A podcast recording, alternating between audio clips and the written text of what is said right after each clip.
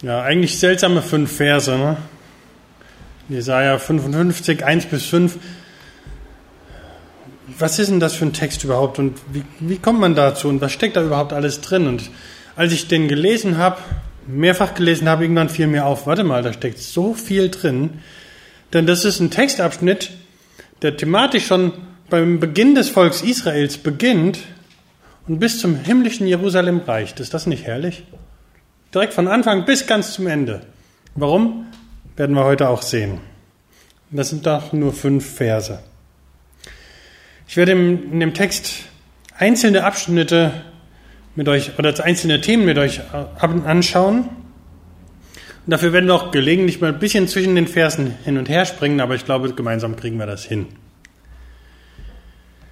Das erste Thema sind, glaube ich, die ersten beiden Verse. Ich lese sie nochmal vor, ihr könnt sie ja mitlesen. Wohlan alle, die ihr durstig seid, kommt her zum Wasser. Und ihr kein Geld habt, kommt her, kauft und esst. Kommt her und kauft ohne Geld und umsonst Wein und Milch. Warum zählt ihr Geld da für das, was kein Brot ist, und sauren Verdienst für das, was nicht satt macht? Hört doch auf mich, so werdet ihr Gutes essen und, auch am, und euch am köstlichen laben.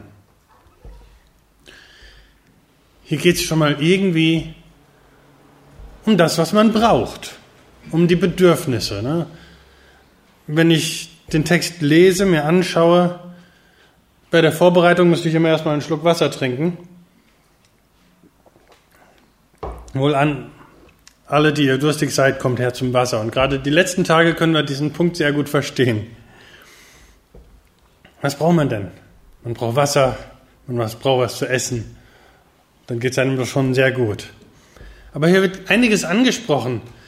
Ähm, nicht nur das, was wir brauchen, sondern auch das, wir, das, was wir haben wollen. Aber warum wollen wir das haben? Warum wollen wir die ganzen Sachen haben? Gut, Wasser und Brot, irgendwas in der Art braucht man, ganz klar. Und darüber hinaus Warum zahlt, ihr Geld dafür das, was kein Brot ist? Und sauren Dienst für das, was nicht satt macht? Das ist schon erstmal direkt eine ganz schön schwierige Frage. Eigentlich doch, einige Sachen brauchen wir wirklich. Andere Sachen haben wir gerne, wir wünschen sie uns. Gut, ich gebe zu, mit manchen Sachen möchte man noch mal ein bisschen angeben oder so. Kommt dann auch mal vor. Oder einfach nur, weil wir es haben wollen? Weil ich mehr haben will als der andere? Gibt es auch. Egoismus. Alles ein großes Feld. Spannende Sachen, spannende Fragen, die einem hier gestellt werden.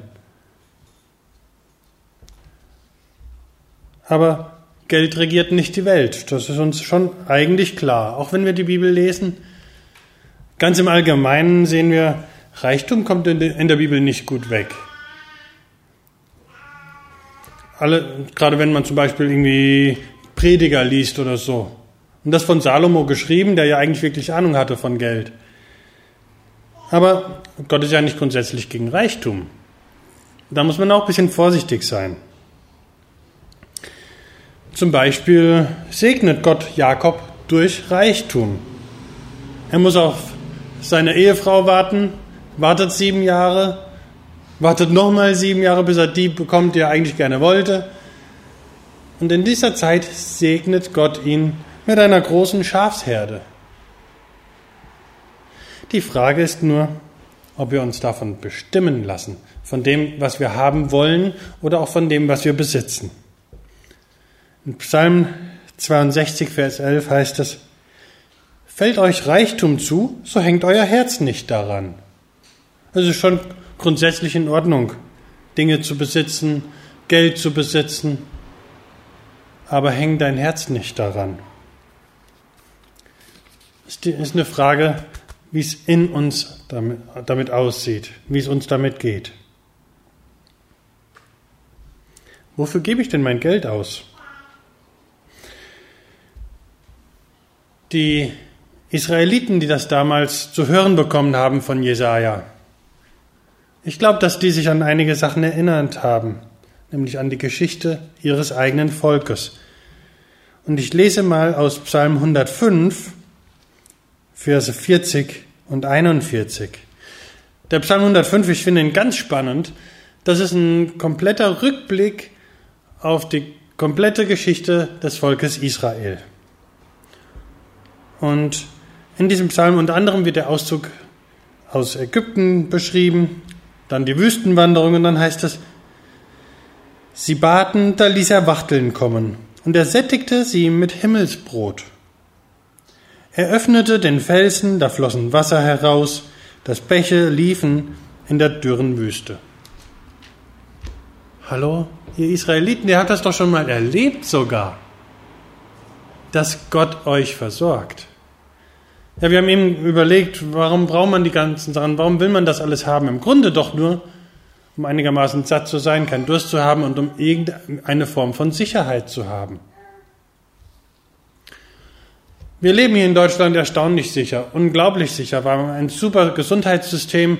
Wir sind bisher auch relativ verschont geblieben von diesem kleinen Virus. Aber wir merken auch, wie schnell so ein ganz, ganz, ganz winzig kleines Ding da uns alle durcheinander bringen kann, unseren kompletten Alltag, unser Rhythmus durcheinander wirft und auch zum Teil unsere Sicherheit dahin ist.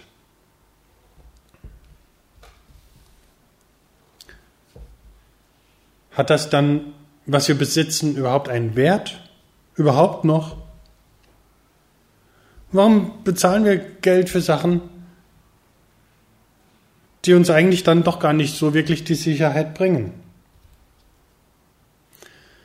Und selbst wenn wir so viel Besitz haben, Gottes Gnade kann auch nicht erkauft werden oder verdient werden. Wir können uns anstrengen, wie wir wollen. Geht nicht. Im Mittelalter hat man es durch Ablass versucht, durch Wallfahrten. Dadurch kommen wir nicht in den Himmel. Auch nicht durch Kirchenzugehörigkeit oder durch fromme Traditionen einhalten. Da spreche ich grundsätzlich nicht gegen, das ist gut. Alles gute Sachen. Umweltschutz, Klimaschutz, Schutz des Lebens oder Liebe gegenüber allen Menschen, alles gute Sachen. Aber die bringen uns nicht zu Gott.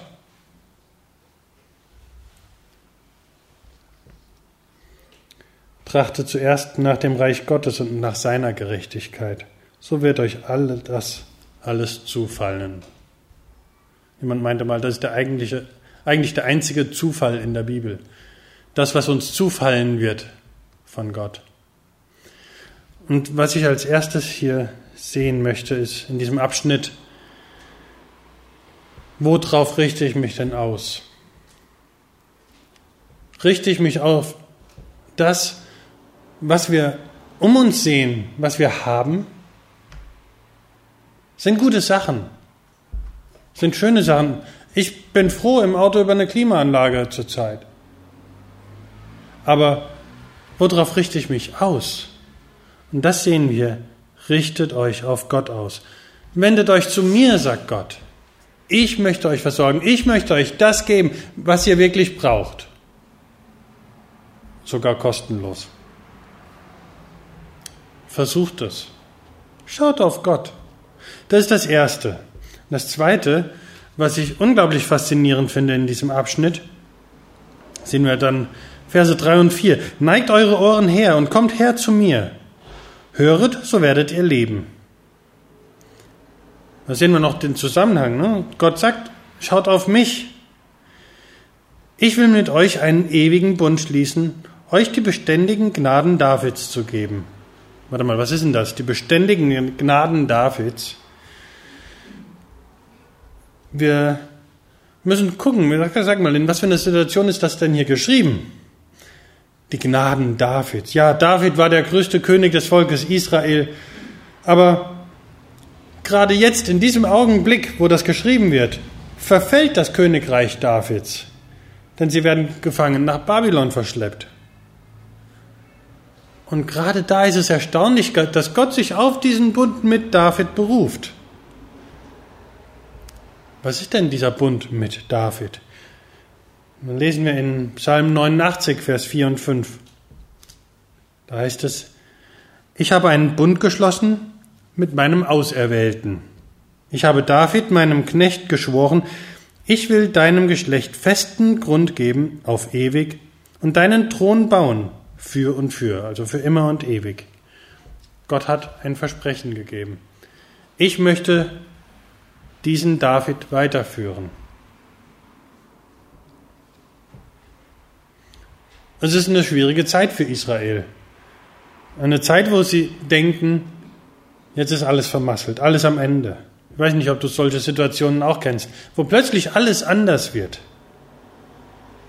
Wo du zumindest Gottes Plan nicht nachvollziehen kannst.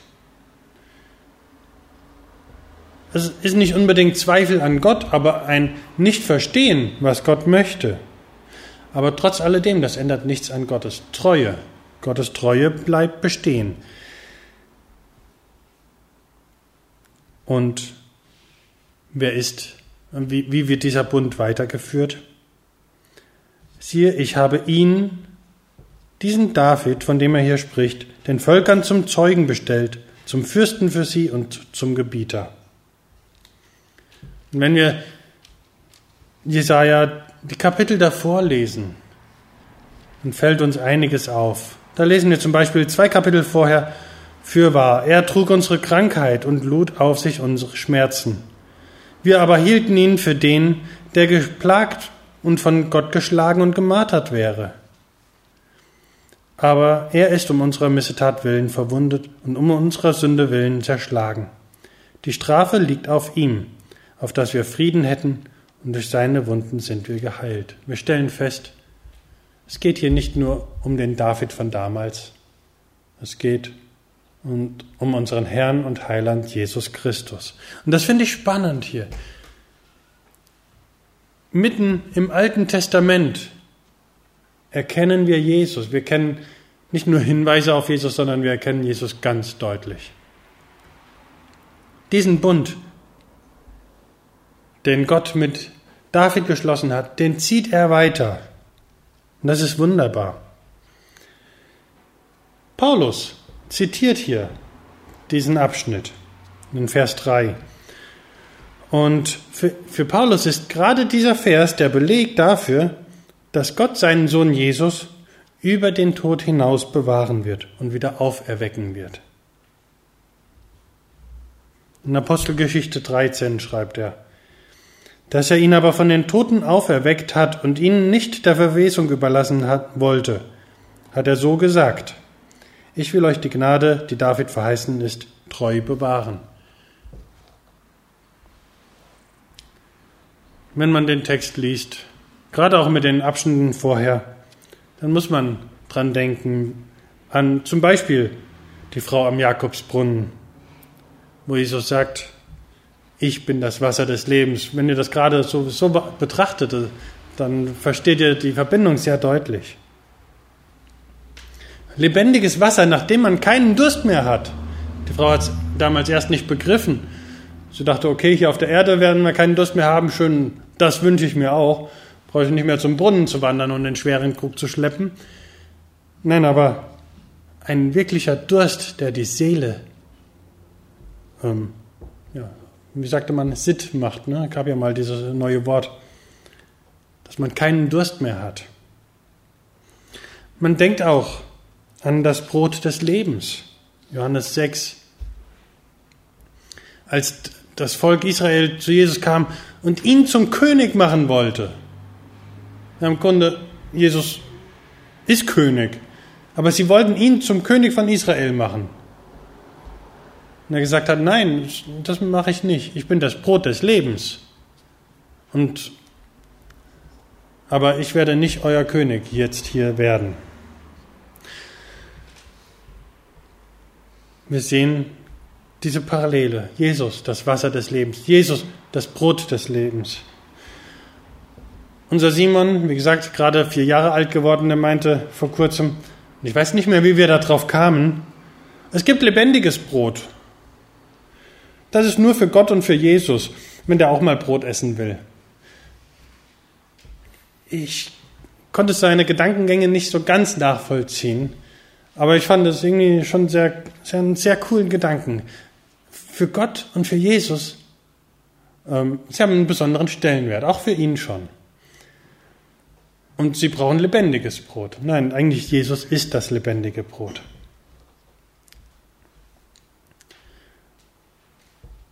Und dann geht es weiter in Johannes 6, wo Simon Petrus dann sagt, Herr, wohin sollen wir gehen? Du hast Worte des ewigen Lebens. Also, im ersten Abschnitt sehen wir, nochmal zurückzuschauen, schau nicht auf dich, schau auf Gott. Hier sehen wir, geh hin zu Jesus, schau auf Jesus. Er ist derselbe, damals, jetzt und in Ewigkeit. Und dann Vers 5. Und wo nochmal ein ganz anderes Blickfeld zu tragen kommt. Siehe, du wirst Heiden rufen, die du nicht kennst. Und Heiden, die dich nicht kennen, werden zu dir laufen, um des Herrn willen, deines Gottes und des heiligen Israels, der dich herrlich gemacht hat.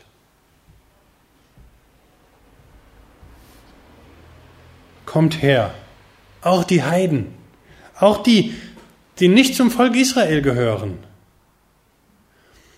Gut, wir denken bei dem Begriff Heide, jetzt gut, einmal landschaftlich, aber auch grundsätzlich denken wir an Menschen, die Jesus nicht kennen. Aber für damals war der Begriff anders belegt. Es waren diejenigen, die nicht zum Volk Israel gehörten. Aber wir wollen mal zurückschauen auf das Volk Israel. Denn es beginnt schon beim Auszug aus Ägypten, was ja eigentlich das Schlüsselerlebnis für das Volk Israel war. Da wurden sie zum ersten Mal zu einem echten, richtigen Volk in Freiheit. Da heißt es in 2. Mose 12, Vers 48 und 49, wenn ein Fremdling bei dir wohnt und dem Herrn das Passa halten will, der beschneide alles, was männlich ist, alsdann trete er herzu, dass er es halte, und er sei wie ein Einheimischer des Landes, aber ein Unbeschnittener darf nicht davon essen. Ein und dasselbe Gesetz gelte für den Einheimischen und den Fremdling, der unter euch wohnt. Damals schon als das Volk Israel überhaupt entstanden ist, war eigentlich die Tür schon offen. Es war die Tür offen für Leute, die mit dazugehören wollten. Und wenn man so durch, durch die Bibel schaut, merkt man, die Israeliten damals haben das nie so wirklich in die Tat umgesetzt, dass sie offen waren für Leute, die zu ihnen und auch zu Gott gehören wollten. Nein, sie haben sich eigentlich immer ziemlich abgegrenzt. Und wie ist das mit uns? Selbst die ersten Christen hatten das gleiche Problem. Wenn wir bei Petrus schauen, ähm, er hatte, das lesen wir in der Apostelgeschichte, Apostelgeschichte 10, ähm, dieses Erlebnis, wo dieses Tuch in einer Vision runterkam und Gott alles Mögliche an Krabbelfiechern da drauf gesetzt hatte. Und er gesagt hat, iss. Und Petrus hat gesagt, lass mal. Ah. Nicht nur, weil das vielleicht überhaupt nicht schmecken könnte, diese ganzen Spinnen und was auch immer. Nein, auch weil er wusste, Gott hat uns eigentlich gesagt, wir dürfen das nicht essen. Und gesagt, Gott hat gesagt, sag mal, wenn ich das für rein erkläre, dann ist das rein. Und diese ganze Aktion, die wiederholte sich dreimal. Das überliest man schnell. Gott hat nochmal zu ihm gesagt, du, jetzt ist aber. Aber nee, doch ist. Ich habe dir das gegeben. Und dann kamen Heiden zu ihm und sagten, du, komm zu uns. Wir möchten das Evangelium hören. Und Petrus hat verstanden, tatsächlich. Jetzt verstehe ich, was Gott meinte. Das ist nicht nur für uns, sondern es gilt allen Menschen. Und wisst ihr was?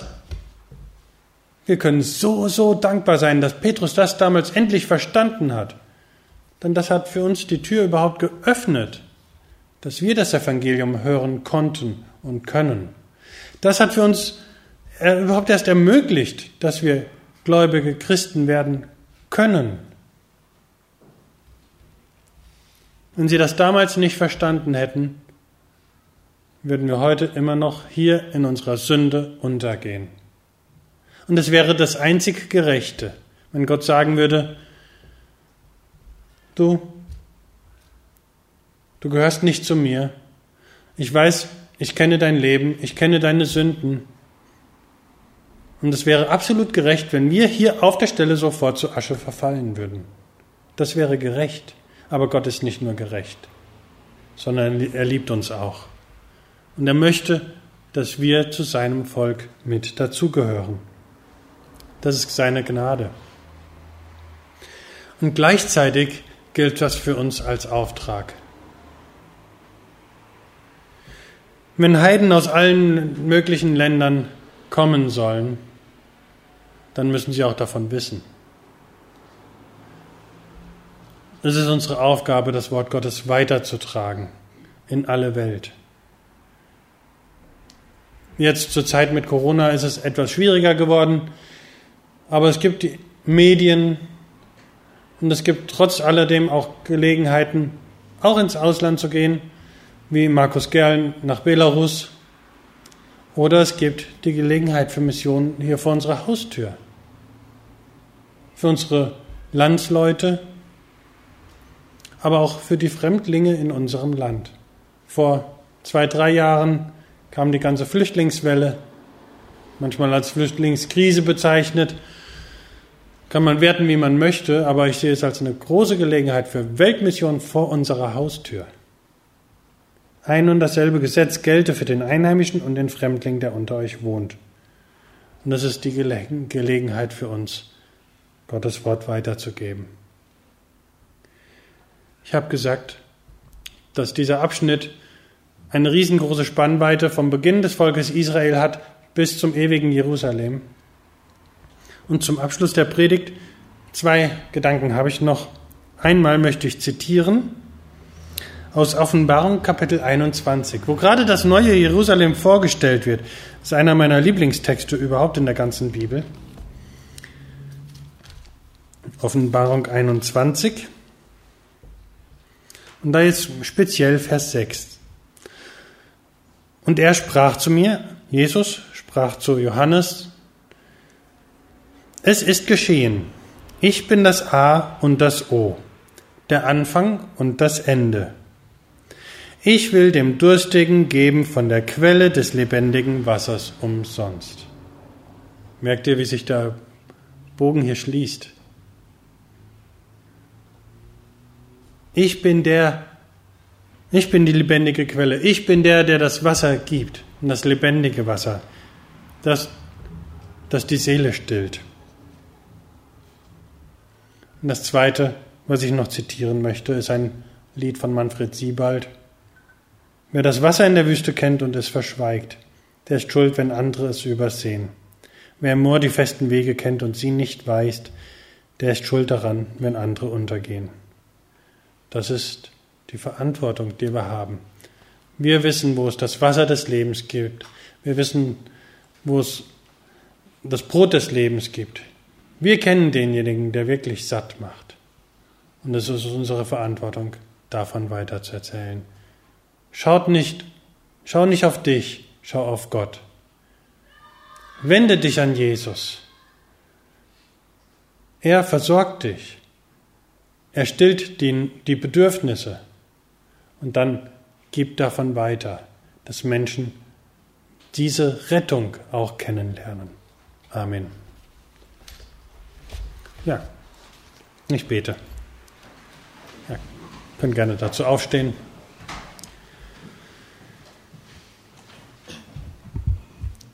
Lieber Vater im Himmel, wir wollen dir danken dafür, dass du uns liebst. Wir danken dir dafür, dass du derjenige bist, der uns versorgt, dass wir alles Nötige, alles, was wir brauchen, von dir bekommen dürfen. Wir danken dir dafür, dass wir zu dir kommen dürfen mit allem, was uns bedrückt, mit allen unseren Sorgen. Wir danken dir dass, dafür, dass du uns deinen Sohn gegeben hast, dass er für uns bezahlt hat und wir zu dir kommen dürfen. danken dir, dass du die Beziehung mit uns haben möchtest und wir bitten dich um deinen Segen für uns. Und wir bitten dich, dass du uns hilfst, immer wieder über unseren Tellerrand, über unsere Gemeinderäume hinauszuschauen, auf die Menschen, die dich nicht kennen. Wir bitten dich, dass du uns immer wieder die Augen öffnest, dass wir die Menschen sehen und den Mund öffnest und die Worte gibst und den Mut von dir weiter zu erzählen. Amen.